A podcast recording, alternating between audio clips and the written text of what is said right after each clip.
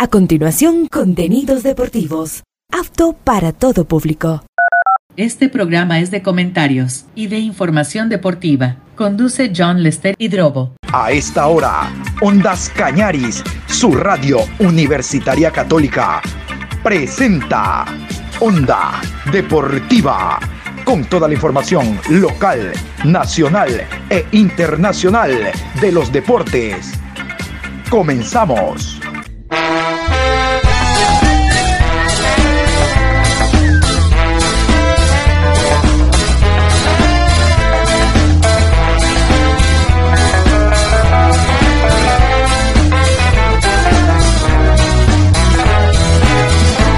Eso ahora vamos a bailar para cambiar esta suerte. Si sabemos gambetear para ausentar la muerte.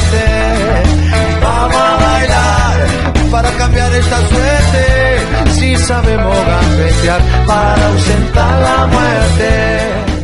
Hola, ¿qué tal? ¿Cómo les va? Qué gusto saludarlos. Aquí estamos hoy 6 de febrero, programa 1371 a lo largo del día. Adrián Patricio, qué gusto saludarlos a ustedes y a los oyentes de Ondas Cañaris. La programación Onda Deportiva se inicia ahora. Vamos a contarles eh, que el torneo preolímpico continúa. El día de ayer se jugaron dos encuentros. Vamos con los resultados. Preolímpico Sub-23 en Venezuela. Argentina y Venezuela, empate a 2. Brasil 0, Paraguay 1. Y estos son los encuentros que se van a jugar en la siguiente jornada. Preolímpico Sub-23 de Venezuela. Jueves 8 de febrero, 15 horas, Argentina recibe a Paraguay y a las 18 horas Venezuela se enfrenta a Brasil. Recientemente tuvimos un consejo de presidentes en la ciudad de Guayaquil donde se trataron temas inherentes a la Liga Pro, tanto la primera categoría Serie A como la primera categoría Serie B como ustedes saben, hubo innovaciones en torno a la primera B. Este año no habrá descenso de la B a segunda categoría, sí el ascenso de segunda a la B, sí habrá el ascenso de la B a la A y obviamente el descenso de la A a la B. La idea es que para el año 2025 en la primera categoría B existan 12 clubes, 12 equipos. Y se cambia la estructura, como ustedes saben, se cambia el sistema, una primera etapa del 25 todos contra todos y en la segunda dos hexagonales, el hexagonal liguilla del ascenso y el hexagonal liguilla del no descenso, porque el que gana no quiere descender, por lo tanto no es liguilla del descenso, es liguilla del no descenso.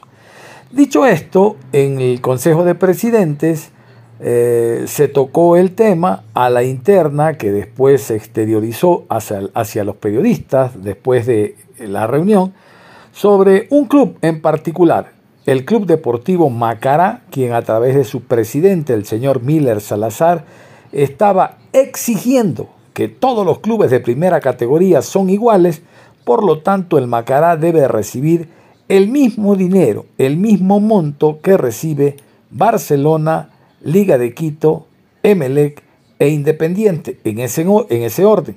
Barcelona es el que más recibe, una remuneración un tanto menor, un 15% menos eh, Liga de Quito, 10% menos Emelec, que está casi a la par de Independiente del Valle. Aducía el directivo Salazar de que todos los clubes son iguales. Por lo tanto, Macará debe de recibir lo mismo del Barcelona. Un absurdo total no sé, perdió la lucidez de sus sentidos Miller. Está totalmente errado, equivocado. No puede Macará, sobre todo un equipo que recién asciende a la primera categoría A, pretender recibir lo mismo que el conjunto del Barcelona. La historia, la tradición, eh, la popularidad, eh, la cantidad de socios que tiene el Barcelona, de hinchas, los años de fundación, no pueden compararse con el Macará, que es un equipo respetable e importante, pero no tiene ni los años, ni los méritos, ni los logros, ni los seguidores del Barcelona. El presidente de la Liga Pro, el abogado Miguel Ángel Or, envió este comunicado el día, el, finalizando la semana, el domingo en horas de la noche, donde deja entrever que lo que está ocurriendo en la Liga 1, como se llama, y Liga 2, como se llama el Campeonato Peruano de Fútbol, ojalá no ocurra en nuestro país ante situaciones tan absurdas como estas de Salazar.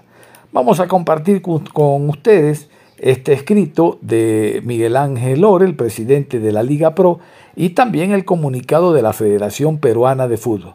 Ojalá esto, pero ni de lejos, pase en el fútbol ecuatoriano, porque acá por lo menos, exceptuando Salazar, todos los equipos saben ubicarse. Por ejemplo, en la previa al campeonato, para las noches o tardes de presentación, todo el mundo quiere que vaya Barcelona, Liga, Emelec. Mm, Macará, no me acuerdo. Nunca ha habido un equipo que quiera que Macará esté en su noche o tarde de presentación, porque no arrastra absolutamente a nadie. Entonces, la razón no pide fuerza. Vamos a escuchar a Miguel Ángel Or en este comunicado que, reitero, de tercio va tocando a, Miguel, a Miller Salazar, el presidente del Macará, y le da una fuerte dosis de Ubicatex. Aquí está, el comunicado del Lor. Durante varios años he tenido que explicar casi con plastilina lo que está pasando con los derechos audiovisuales de las ligas en nuestra región y el valor que se le debe dar a quien sigue confiando en nosotros. Muchos, por un particular resentimiento o interés político, siguen buscando cómo destruir lo que hasta hoy se ha logrado. Lo que está pasando en Perú es para analizar y alarmarse. Un país con muchos más habitantes, solo Lima tiene 10 millones y muchos más posibles suscriptores que nosotros, está sufriendo los errores de decisiones que fueron evidentemente políticas y no empresariales ni en beneficio de los clubes. Gol Perú Oficial junto a Telefónica Movistar les habían ofrecido pagar a los clubes peruanos de la Liga 1 Serie A y la Liga 2 Serie B e incluso fútbol femenino informativo. Sin embargo, ellos decidieron por temas políticos echarlos y cambiar todo. Las consecuencias. La Federación Peruana les acaba de notificar dándole 72 horas a los clubes de la Liga 2 de la Serie B para que avisen si van a participar, porque no les van a dar ni un centavo para nada. Es como que hoy yo les mande una carta a los equipos de la Serie B a decirles que no les voy a dar un dólar y que tienen que avisarme en tres días si van a jugar o no. Y que ellos tienen que pagar todos los costos de la organización. Nuestros clubes en Ecuador de la Serie B reciben más de medio millón de dólares por club nuestros clubes de la Serie A, casi un millón los que menos reciben, y en el 2023 cobraron todos los meses religiosamente sin falta. Existe una deuda del 2020 que representa el 7% del contrato y fue generada en época de pandemia. Ya se ha abonado más del 20% y no ha sufrido descuentos. La ridiculez de decir que defiendo a Paco Casal porque me cae bien, porque estoy loco o por lo que sea, se destruye con estas cosas. El loco es Paco, que decidió meterse en Sudamérica a querer pagar más para los clubes, a querer competir con los históricos que siempre buscaban únicamente el beneficio empresarial y no el de los clubes y sus jugadores. Destruyeron el fútbol peruano y ahora ¿quién lo salva? ¿Cómo arreglan esto? Ecuador, ante una crisis así, en 2018, tomó una decisión histórica que hoy nos ha ayudado a crecer.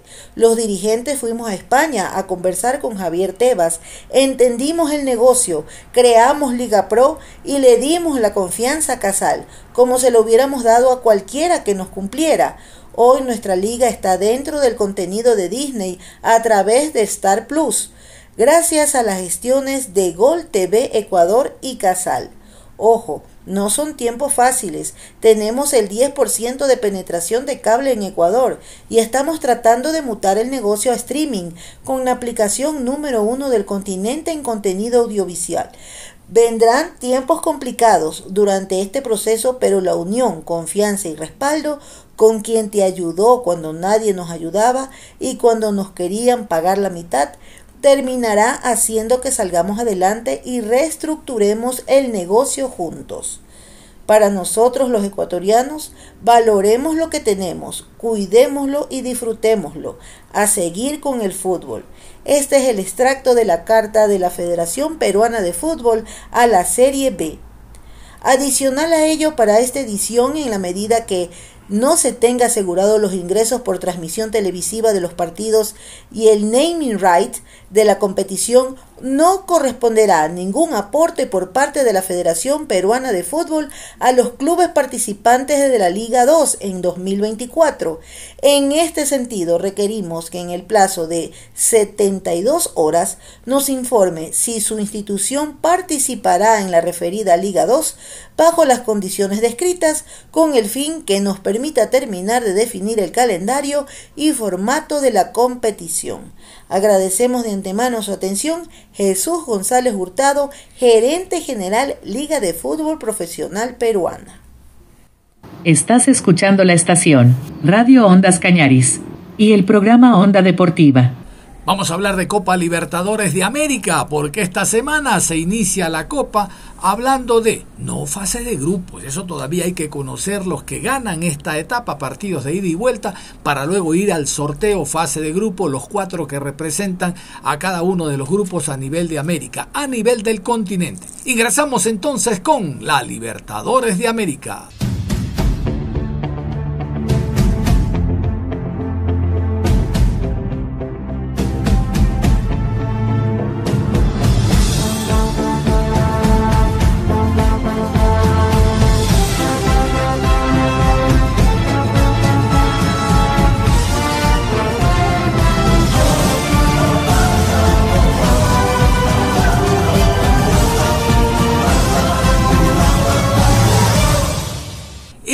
Vamos a ir en orden. Vamos con los encuentros que se van a desarrollar entre martes, miércoles y jueves. Iniciamos hoy martes. Este es el partido. Hoy martes 6 de febrero, Ciudad de Valencia, 20 horas con 30. Puerto Cabello versus Defensor Sporting. Por el grupo E1. Árbitro central, Carlos Ortega.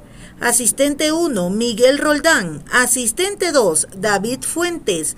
Cuarto árbitro, Bismar Santiago. En el bar, David Rodríguez, asistente de bar, Heider Castro. Colombianos, asesor de árbitros, Candelario Andarcia, Venezuela. Encargado de la calidad, Wilson Lamuró, de Colombia. Y a propósito de este encuentro, vamos a hacer contacto con la República Bolivariana de Venezuela. Pablo Emilio Zapata, periodista venezolano, nos da detalles de este encuentro Puerto Cabello Defensor. Hola John Lester, un gran saludo a la distancia, que sea con abrazo de gol.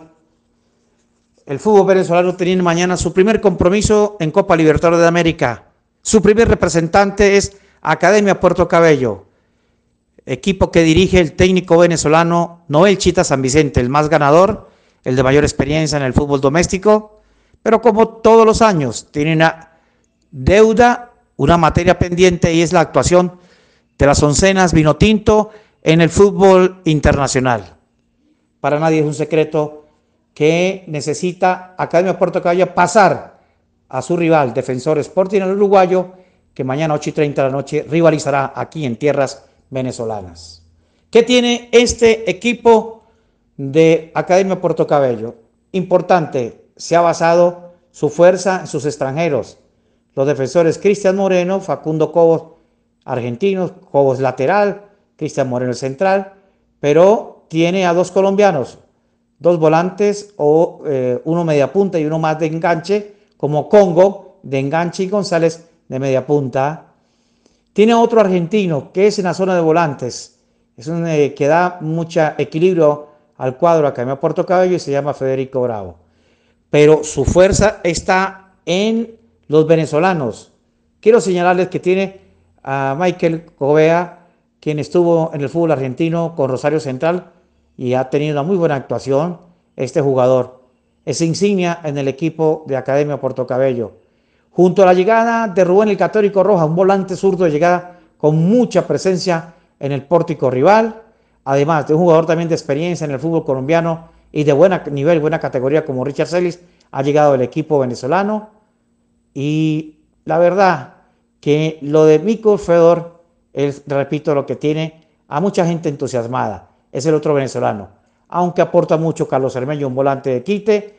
Nata Roberto, otro jugador defensor que puede trabajar sobre los dos, sobre dos costados, pero también tiene una fuerza importante en ataque quien está en la selección preolímpica, que por cierto juega hoy frente a Argentina, que despachó a Ecuador, una selección con más dudas, no sé, eh, para lo que hemos llegado muy de cerca a este preolímpico, la venezolana nos dio muchas sensaciones extrañas frente a este Brasil 3 a 0, cosas poco usuales. Pero bueno, es eh, Luis Hernández, jugador que al regresar seguramente va a ser eh, titular en este equipo. Pero hay una incógnita, es un holandés de origen africano, Okito Kongo, quien eh, hace las veces, va por momentos titular, va al banco, le da mucha rotación al técnico San Vicente. Es un equipo que basa su trabajo en mucha presión, es un equipo que tiene esa interesa, que tiene buen manejo que se hace sentir de local. Equipo equilibrado entre jugadores de experiencia, que ya tienen unos cuantos, unos cuantos jugadores de experiencia, y jugadores, y jugadores, y jugadores que le da de la cantera el equipo, el equipo de Academia de Puerto Cabello. Desde Venezuela, para usted, mi querido John Lester, Paulo Emilio Zapata, hablando de esta Copa Libertadores de América en su primera fase. Muy bien, gracias a Pablo Emilio. Estos son los partidos para mañana miércoles y jueves. Mañana miércoles 7 de febrero en la ciudad de Cochabamba, 20 horas con 30, Aurora de Bolivia se enfrenta a Melgar de Perú. Árbitro central, Paulo Sanovelli. Asistente 1, Rafael Alves. Asistente 2, Guillermo Díaz Camilo. Cuarto árbitro, Edina Alves. En el bar, Dayan Muniz. Asistente de bar, José Rocha, brasileños. Asesor de árbitros, Pedro Saucedo de Bolivia. Encargado de la calidad, José Luis Espinel, Ecuador. Jueves 8 de febrero en la ciudad de Quito, 19 horas con 30. AUCA se enfrenta a Nacional de Paraguay. Árbitro central, Piero Massa. Asistente 1, Claudio Urrutia. Asistente 2, Carlos Poblete. Cuarto árbitro, María Belén Carvajal. En el bar, Rodrigo Carvajal. Asistente de bar, Edson Cisternas, chilenos. Asesor de árbitros, José Lara, de Ecuador. Encargado de la calidad, Henry Gambetta, de Perú. A propósito del Papa Aucas, vamos a continuación con este comunicado oficial que hace la alcaldía de Quito en torno a la aprobación para que hayan público, hablando de espectáculos masivos, incluyase el fútbol. Este es el comunicado que les damos a conocer a ustedes en torno a la presencia de público. El gobierno de Ecuador tomó la decisión de que los eventos masivos que se quieran realizar en el país sean aprobados por la Intendencia de cada cantón. De esta manera, la realización de los partidos de fútbol con presencia de público en Quito queda en potestad del municipio encabezado por el alcalde Pavel Muñoz. El burgomaestre de la capital se mostró muy abierto en su postura y dio a conocer que los eventos masivos tendrán toda la apertura para realizarse. Mediante un video publicado en sus redes sociales, Muñoz confirmó que permitirán conciertos, actividades turísticas, culturales, futbolísticas y de entretenimiento en general. Eso sí, el alcalde dejó claro que entregarán los permisos a los eventos que tengan los permisos claros y cumplan con los requisitos necesarios. Los organizadores deberán terminar los espectáculos una hora antes del toque de queda en la ciudad de Quito, que va desde las 0 horas y se extiende hasta las 5 de la mañana.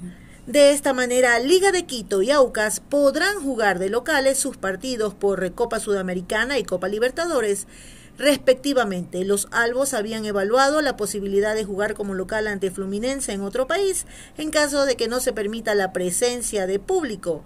Albos y orientales deberán redoblar sus esfuerzos en el tema de la seguridad para poder obtener la aprobación de sus eventos con el público. Aucas será el primer equipo en tener acción en Ecuador, ya que disputará la fase 1 de la Libertadores este jueves 8 de febrero frente a Nacional de Paraguay. Y vamos a continuación a escuchar al alcalde de Quito, Pavel Muñoz, hablando precisamente de la presencia de público dentro de los espectáculos. La presencia de público en el fútbol siempre será importante, sobre todo para estos dos partidos que tienen que jugar Liga de Quito a nivel de la Recopa y el Papá Aucas a nivel de la Libertadores de América. El alcalde de Quito, Pavel Muñoz. Una vez que el gobierno nacional ha emitido un comunicado oficial en el que ratifica que las intendencias son las responsables de otorgar permisos para la realización de eventos y espectáculos públicos, esta alcaldía emite el siguiente pronunciamiento. Conciertos, actividades turísticas, culturales y de entretenimiento son fuente de trabajo y dinamismo económico. En relación con las últimas definiciones del Gobierno Nacional respecto a la autorización de eventos públicos, esta alcaldía ratifica su compromiso con el normal desarrollo de todas las actividades en la capital de la República, siempre y cuando éstas tengan los permisos del caso y cuenten con procedimientos claros y los más altos estándares de seguridad. En este sentido, para la realización de eventos o espectáculos públicos, los organizadores deberán seguir los procedimientos ordinarios que ya existen en eh, nuestro marco jurídico para la autorización del municipio del Distrito Metropolitano de Quito y además seguir el procedimiento para el permiso de la Intendencia de Pichincha. Se pide que los organizadores de los eventos tomen las prevenciones necesarias para que los horarios de toque de queda sean respetados, concluyendo los espectáculos al menos una hora antes de la entrada en vigor de la medida que fue dispuesta por el Gobierno Nacional, es decir, el toque de queda. También les solicitamos que redoblen sus planes y sus medidas de seguridad. Como lo habíamos dicho, los conciertos, los eventos artísticos, deportivos, culturales y turísticos que están programados para los próximos días y semanas y que ya cuenten con los permisos municipales y de la Intendencia podrán realizarse con normalidad, salvo decisión contraria de sus propios organizadores o una orden del Gobierno Nacional. La seguridad es hoy la primera prioridad de la capital de la República, pero también lo es el dinamismo y la reactivación económica, turística y cultural. Y esto es lo que oficialmente indica Sociedad Deportiva Aucas este comunicado del AUCAS indicando el aforo, el porcentaje, a lo mejor es una norma, este 60% podría ser dentro del campeonato después del primero de marzo, cuando oficialmente se inicie el torneo. También da algunos detalles del encuentro ante el Liga de Quito. Vamos a escuchar este tema sobre la presencia de público en los estadios de Quito. Aucas recibirá a Nacional de Paraguay este jueves 8 de febrero. El director ejecutivo de Aucas informó que el aforo permitido para el encuentro será del 60% del estadio, por lo que habrá alrededor de 12.500 entradas a la venta. Además, Julián Pastor confirmó los precios de los boletos. General Norte y Sur, 8 dólares. General Central, 10 dólares. Tribuna, 20 dólares. Palco, 40 dólares. Y en esta previa del partido del próximo día jueves Aucas ante Nacional de Paraguay vamos a conocer algo de lo que está haciendo el equipo paraguayo antes de su viaje a territorio ecuatoriano. Nacional de Paraguay es el rival de Aucas en la primera fase de clasificación de la Copa Libertadores 2024. Ellos jugarán ida como visitantes en el estadio Gonzalo Pozo Ripalda de la ciudad de Quito. El conjunto tricolor buscará su primera victoria de la temporada, ya que en el torneo paraguayo aún no ha podido ganar. En cuatro jornadas suma dos empates y dos derrotas. La última este fin de semana 4 por 1 en condición de local ante Guaraní. La otra caída fue en el arranque de la liga ante Sportivo Ameliano por 1 a 0 como visitante. En la segunda jornada empató de local ante General Caballero 2 a 2 y en la tercera tuvo la misma igualdad pero ante Olimpia como visitante, por lo que se ubica en el penúltimo lugar de la tabla de posiciones con dos puntos menos, 4 de gol diferencia, un presente que quiere revertir con el papá a las 19 horas con 30. Es por eso que entrenaron este lunes ya pensando en su visita a Ecuador. Hay que recordar que luego de que se midan en la capital ecuatoriana, volverán a verse las caras el jueves 15 en Paraguay. El árbitro detiene el compromiso para la revisión del VAR. Nosotros aprovechamos Esta para para irnos a la pausa. Ya regresamos. Onda Deportiva. Después de revisar el bar, el árbitro reanuda con un... Y nosotros continuamos con la programación deportiva. Regresamos con Onda Deportiva. Aquí estamos y seguimos en la programación Onda Deportiva. Vamos a hablar en esta segunda parte de la programación de lo que ocurrió el fin de semana en territorio norteamericano. Allá la FIFA asistió y ya sortearon los estadios, ya repartieron el queso. Ya está todo repartido en cuanto a dónde se van a jugar los encuentros de las distintas selecciones, tanto en México, Estados Unidos y Canadá. Yo les adelanto de que desde ya va a haber un nuevo récord que imponga el Coloso de Santa Úrsula, como se lo conoce al Estadio Azteca porque está ubicado en el sector de Santa Úrsula, porque será el único escenario deportivo en tener tres inauguraciones de mundiales, 70, 86 y ahora 2026. Eh, la selección mexicana, a ver si lo recuerdo, va a jugar tres partidos en el Azteca, tiene el 24 de junio, ese no me olvido, creo que está el 11 y el 18, si mal no recuerdo. Pero allá va a jugar. Va a jugar en Guadalajara también. En Guadalajara van a haber algunos partidos. En Guadalajara es el 18, el 24 y el 11 en el Azteca. ¿Qué les parece? Hay muchos partidos que se van a jugar también en Estados Unidos y Canadá. Pero México lleva la delantera con 13. Mejor vamos a este despacho para conocer en detalle no solo la repartición que ha habido, sino los nombres de los escenarios deportivos donde se va a desarrollar el Mundial 2026, donde de seguro, ¡eh! Vamos a estar nosotros. Escuchemos. El Mundial 2026 ya se puede ver a la vuelta de la esquina, si bien todavía faltan más de dos años. Este domingo 4 de febrero la FIFA dio a conocer el calendario y reveló cómo se jugará el próximo campeonato mundial que se desarrollará por primera vez en tres países. Los partidos se disputarán en su mayoría en Estados Unidos, pero también habrá acción en México y Canadá. El próximo Mundial 2026, que ya empieza a asomarse, será inolvidable. Será el primero que contará con más selecciones, más partidos y más países. El Mundial de Qatar 2022, que ganó la selección en una inolvidable final ante Francia fue el último que se jugó con 32 selecciones. El primer partido del Mundial se jugará en el Estadio Azteca de la Ciudad de México. Se espera que el partido se dispute el 11 de junio de 2026, un recinto histórico para darle el vamos a la gran fiesta del fútbol. De manera oficial, la FIFA anunció que la final de la Copa del Mundo 2026 se jugará en el MetLife Stadium de la ciudad de New Jersey. Bajo el calendario del torneo, el partido deberá disputarse el próximo 19 de julio de 2026. También se anunció que el Hard Rock Stadium de Miami será la sede para el partido por la medalla de bronce de la Copa del Mundo. El Mundial 2026 será el primero de la historia con 48 equipos, pero no será un hecho fortuito, sino que marcará el inicio de una nueva era. El de Qatar fue el último Mundial con 32 equipos. A partir de Estados Unidos, México y Canadá 2026 habrá 48 selecciones. El Mundial se desarrollará en 16 ciudades de estos tres países, Estados Unidos, Atlanta, Boston, Dallas, Houston, Kansas City, Los Ángeles, Miami, Nueva York, Filadelfia, San Francisco y Seattle. México, Guadalajara, Ciudad de México y Monterrey.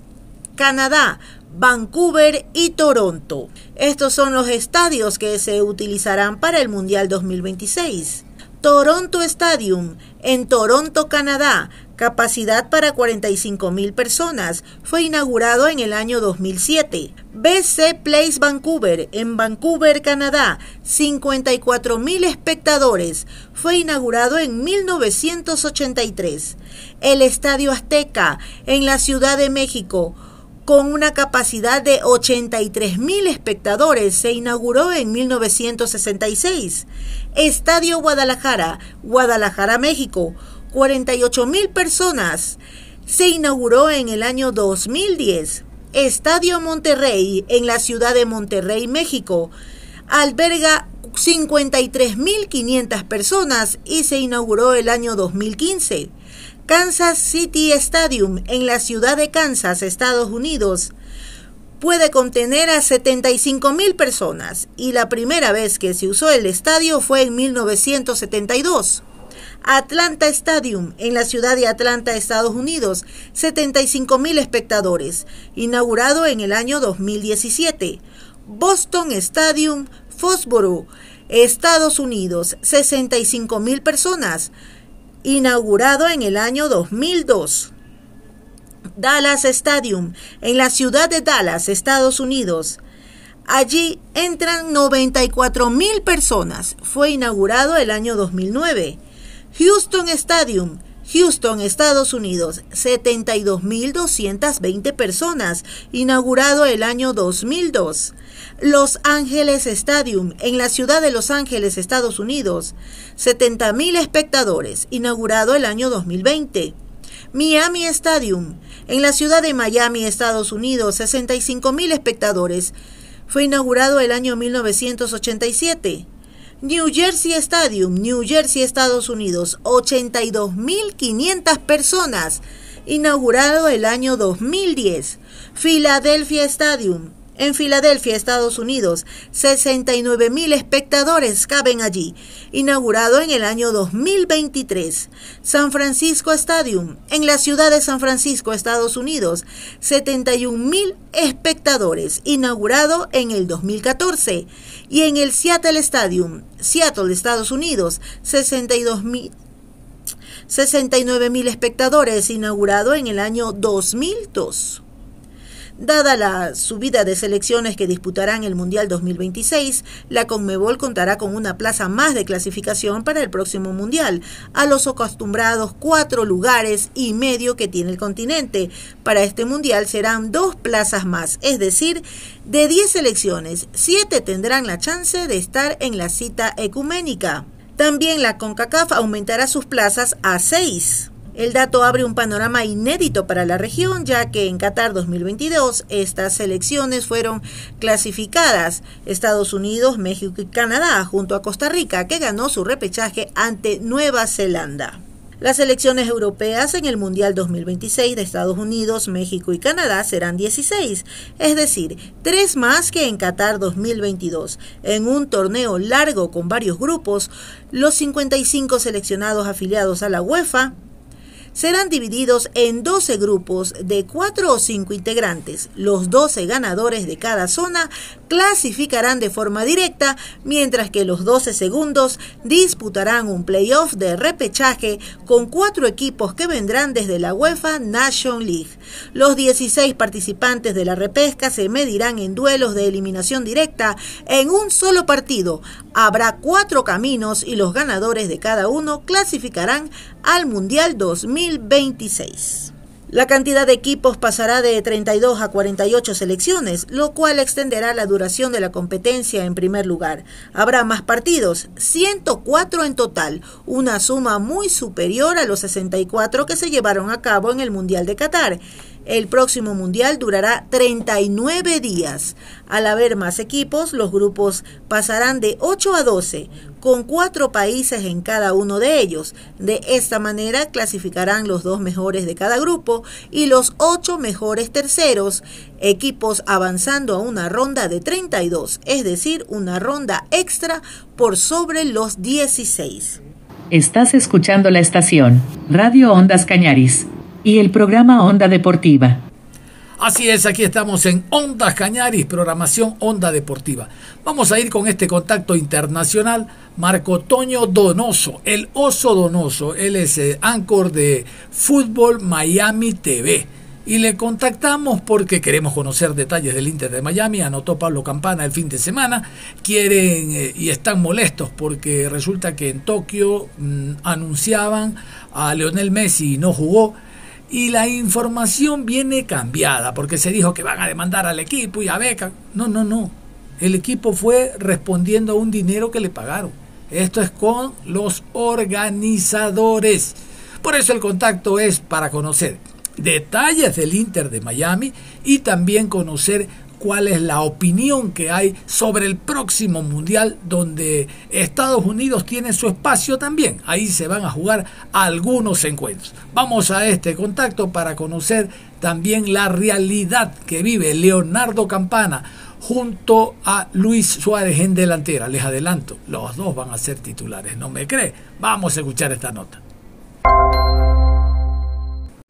Muy bien, a esta hora estamos haciendo contacto con Marco Toño Donoso, el es copresentador de Fútbol Miami TV y evidente, en español. Y evidentemente queremos conocer algunas situaciones que se están dando en torno al equipo Inter de Miami. Marco Toño, qué gusto saludarlo.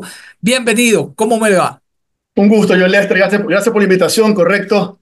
Estamos ahí viviendo estos momentos de la pretemporada Inter Miami, tratando de sacar eh, cosas buenas y malas de lo que va la pretemporada, ¿no? Sí, cuéntenos algo de la gira. Eh, supimos, conocimos que anotó campana, qué bueno. Usted sabe, los ecuatorianos somos hinchas de nuestros jugadores cuando actúan y, repartidos a nivel internacional. Cuéntenos algunos detalles de aquello.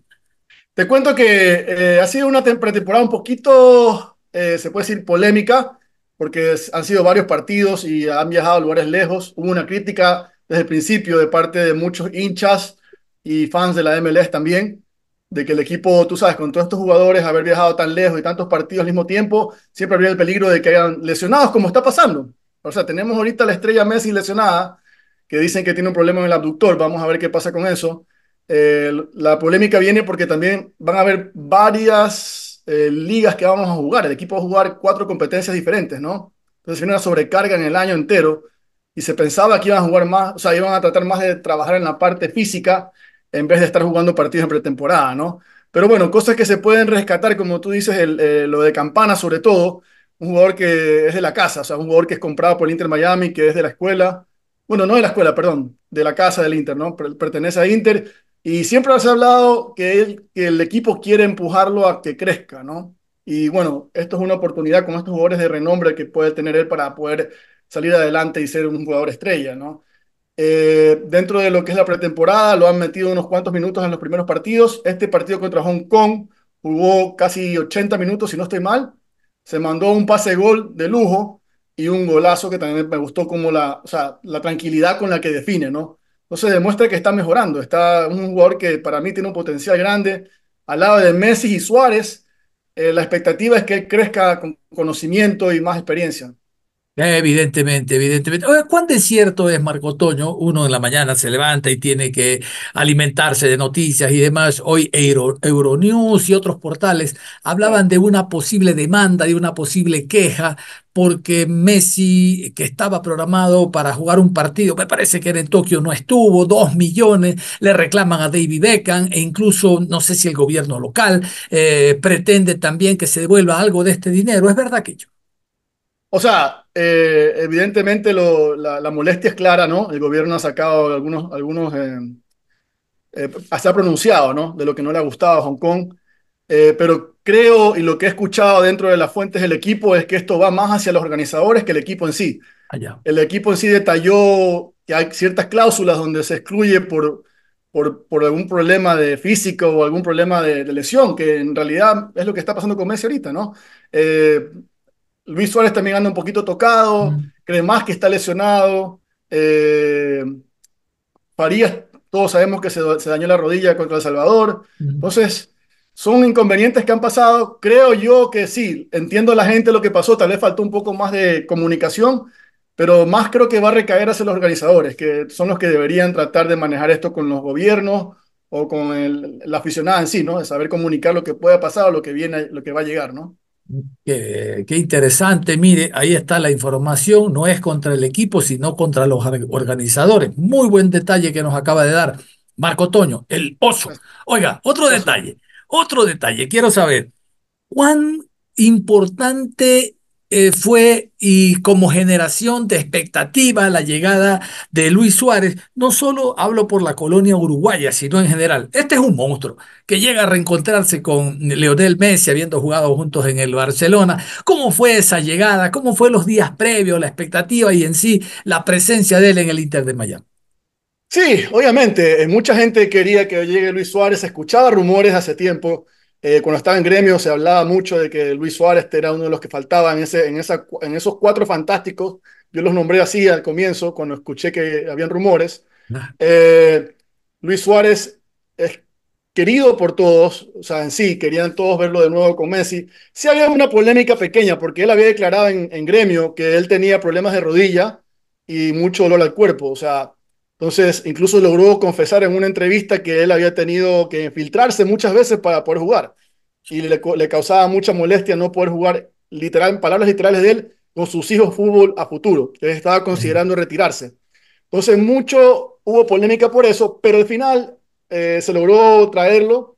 No vino como jugador de P, ¿qué significa eso? Un jugador dependiente del equipo que tiene otro tipo de salario, otro tipo de trato. Vino como un TAM. Acá en la MLS se maneja mucho la diferencia de posiciones eh, de pagos y de importancia en el equipo, ¿no? Él viene a ser como una segunda categoría de importancia. Así entró al equipo, obviamente. No quiere decir que, no sea, que deje de ser una estrella, solamente el equipo se movió de una manera, yo creo, inteligente para poderlo traer y no, no causar problemas dentro de las leyes de la MLS. Eh, la, la, la, expectativa, como te digo, es grande. Muchos hinchas de Luis Suárez, las camisetas de Luis Suárez se están vendiendo también, no al nivel de Messi, obviamente. Y, y todos los hinchas creemos y queremos, como te dije, lo que se ha escuchado más en el estadio, en lo que hemos hablado la gente de con las barras, es que como te, Campana sea uno que absorba de Luis Suárez. Eh, el Tata Martino lo dijo en una entrevista que él quiere jugar con doble nueve, o sea, jugar con Luis Suárez y Campana juntos. Ya jugaron en Hong Kong con un 4-4-2. Se vio que se puede, o sea, que quiere hacerlo así. Él lo dijo en una entrevista cuando trajo a Suárez, de que él quería hacer un doble nueve, ¿no? O doble delantero, ¿no? Y bueno, veremos si lo que pasó en Hong Kong quiere decir que va a ser así la temporada, ¿no? Pero, pero hay un venezolano que actúa de nueve también, ¿no? No, ya no está él. ah, ya no está. Sí, ya él, él, tuvo que irse para que llegue Luis Suárez. O sea, hubo dos jugadores que salieron, que fue Kamal Miller y, y Martínez. Porque para poder traer a Luis Suárez, eh, eh, eh, sería, un, sería un programa aparte si te explico todo lo de la MLS, pero es un poco complicado. Para poder abrir cupos y abrir extranjeros y abrir aparte sal, salarios, tienes que dejar ir a, a diferentes posiciones de importancia, porque aparte de, no, no, es como en Ecuador que tienes un límite de extranjeros, aparte sí. del límite de extranjeros también tienes límite de importancia, de, del jugador estrella, ¿Ah, franquicia, sí? del jugador de TAM, etcétera, ¿no? Ah, sí, oiga, mire qué interesante. Oiga. A ver, una más en torno al tema Inter de Miami. Este, ¿Se incrementarán los precios, digo, para los hinchas y tal, en función de la llegada de Luis Suárez? Allá también se venden, como acá en ciertos sectores del país, básicamente en la sierra, los abonos para todos los partidos. ¿Hay incremento o no? Sí, o sea, ya hubo, te cuento, ya hubo. El año pasado la diferencia es bárbara. Eh, en ciertas secciones es hasta tres veces más el precio de lo que costaba el año pasado, sí. dependiendo de las secciones, ¿no? Eh, hubo mucho reclamo de la hinchada, pero bueno, si te pones a pensar, están las cuatro estrellas, ¿no? O sea, es un, la inversión es fuerte. En ese sentido, se entiende el, el alza de los precios. Eh, lo que no se entiende, por ejemplo, es lo que te digo, hay, hay, secciones donde llegó a tres veces más el precio, o sea, le subieron tres veces más lo que costaba el año pasado. Con Luis Suárez lo que se ha crecido un poco más es la reventa, los precios que habían, habían estado a un nivel un poco, tal vez no tan exagerados, pero ahora ya se han subido más, todavía se han trepado. Eh, pero lo que es abonos, sí, abonos de toda la temporada, yo soy uno de esos. Acá le, los season tickets le dicen, compras el abono completo y te sale un poco más barato, obviamente. Ya se vendió todo. O sea, antes de que llegue Luis Suárez, el, el, el, equipo saca el 70% del estadio a la venta, ¿no? Ya. Como abonos. Se vendió todo el 70% del estadio como abonos. O sea, la venta fue fatal. Ahorita lo que están vendiendo el equipo son entradas por partido que le, el 30% lo dejan ellos aparte, separado, imagino, para sacarle más dinero, para venderlo en entradas individuales.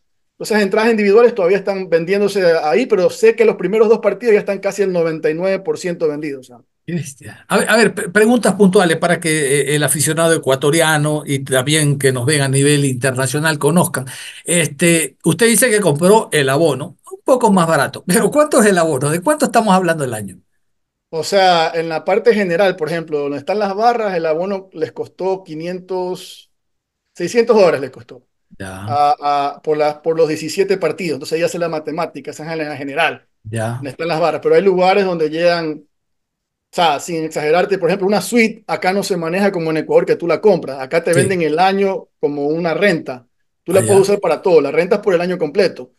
Eso de ahí el año pasado costaba la más barata 130 mil dólares el año. ¡Qué bestia! Sí, ahora están hablando de que estaba en 250, 300. Entonces imagínate eh, la proporción, ¿no? Ahora, la mayoría de la gente compra suite porque es un estadio pequeño, son compañías que los compran en realidad para sus clientes, para, qué sé yo, Royal Caribbean, compañías grandes, ¿no? claro, claro. O para revender, conozco que hay dos suites, porque no hay muchas suites en ese estadio, es bien pequeño, que lo hacen también como para revender entradas y tener su propia, me imagino, ganancia, ¿no? Ya estamos hablando de una renta anual de 300 mil dólares por una suite, una locura, una Sí, señor. locura. A ver, otra más. La camiseta de Messi ha de tener un valor y la de Suárez otra. ¿Qué, qué- qué valor tiene? Te cuento que no, en ese sentido están iguales. O sea, si vas a la página web, están al mismo precio, eh, con el nombre de Messi, con el nombre de Suárez, por ejemplo. Eh, Campana también el año pasado tenía camisetas con el nombre de él, este año ya no la veo. Y, la, y Campana costaba lo mismo que Messi el año pasado, las camisetas, ¿no? Lo que las de Messi se vendieron así, o sea, hubo tres ocasiones que estuvo sobrevendida y, o sea, hacía falta, que tenían que hacer pedidos, donde, no, donde Adidas de- decía que les esperen porque no tenían las camisetas listas. Ya, perfecto, perfecto. ¿Pero qué valor tienen? Bueno, las de ahora están en 194 más Ya, impuestos y todo eso, o sea, correcto. Ya, ya, ya, Y ya se habla de que está prevendido casi todo, ojo, porque no ha salido la mayoría a- a- al website todavía, o sea. Sí, señor. Es evidente también que las empresas privadas, las empresas de Ah, auspicio eh, han incrementado y el club debe haber incrementado el valor en base a estas estrellas que han llegado y en función también de una oxigenación económica, pues, ¿no? Correcto. Nosotros le decimos el efecto Messi. El efecto Messi es lo que ha creado todo esto. Qué locura, eh, qué locura. Una, una más, Marco Antonio. Sí, Por seguro. su, por su experiencia y como usted está allá en los Estados Unidos, quiero saber cuál es la opinión suya primero y después la sensación que hay a nivel de los seguidores de este hermoso deporte en relación a lo que se dio el fin de semana. Ya se conoció 13 partidos en México. eh, el Azteca por tercera vez va a, eh, inaugurar un, un mundial. Hay partidos en Guadalajara, ya están repartidos en Estados Unidos y Canadá. Primero, lo, lo maravilloso que va a ser que ustedes también tengan un campeonato mundial y ahora con el incremento de, de, de, de- de selecciones. No quiero primero la opinión suya y luego, por favor, usted que anda en el día a día, cuál es eh, la idea que tiene el pueblo en general. Y La, opinión personal, o sea, me gusta, me gusta el, vamos a ver el nuevo sistema, ¿no? Un poco diferente, a ver, o sea, no puedo, no puedo opinar todavía en esa parte porque no sé qué tal será, ¿no? Vamos a probarlo este, este nuevo formato con más selecciones, ¿no? Hay tres países que, que van a, van a jugar el Mundial, ¿no? Aquí en Miami te puedo contar que hay mucha, hay mucha, mucha cultura latina, europea, futbolera. O sea, acá es una cosa parecido a nuestros países, ¿no? Muy parecido. Hay mucho fútbol y la gente emocionada está.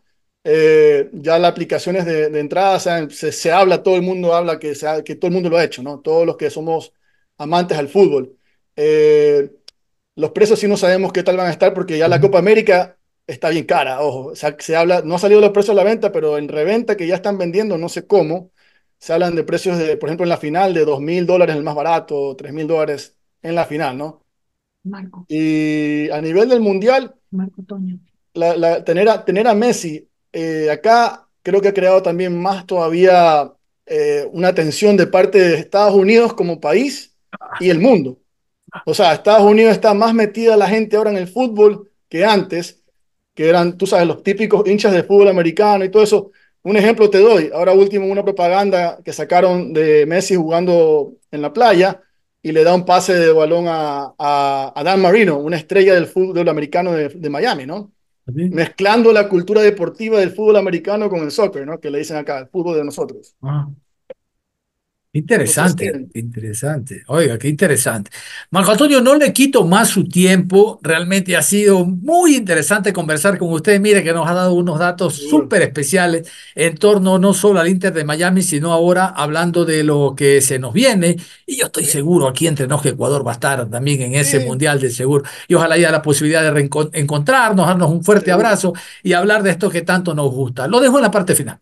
Estamos a las órdenes, gracias por la invitación y también siento que Ecuador va a llegar. Tenemos una selección que tiene mucho, para mí, mucho prospecto a llegar a niveles grandes, ¿no? Ojalá se dé, ojalá el técnico sepa jugar bien y sí, vamos a esperar ese mundial con muchas ansias. Gracias. Muchísimas gracias.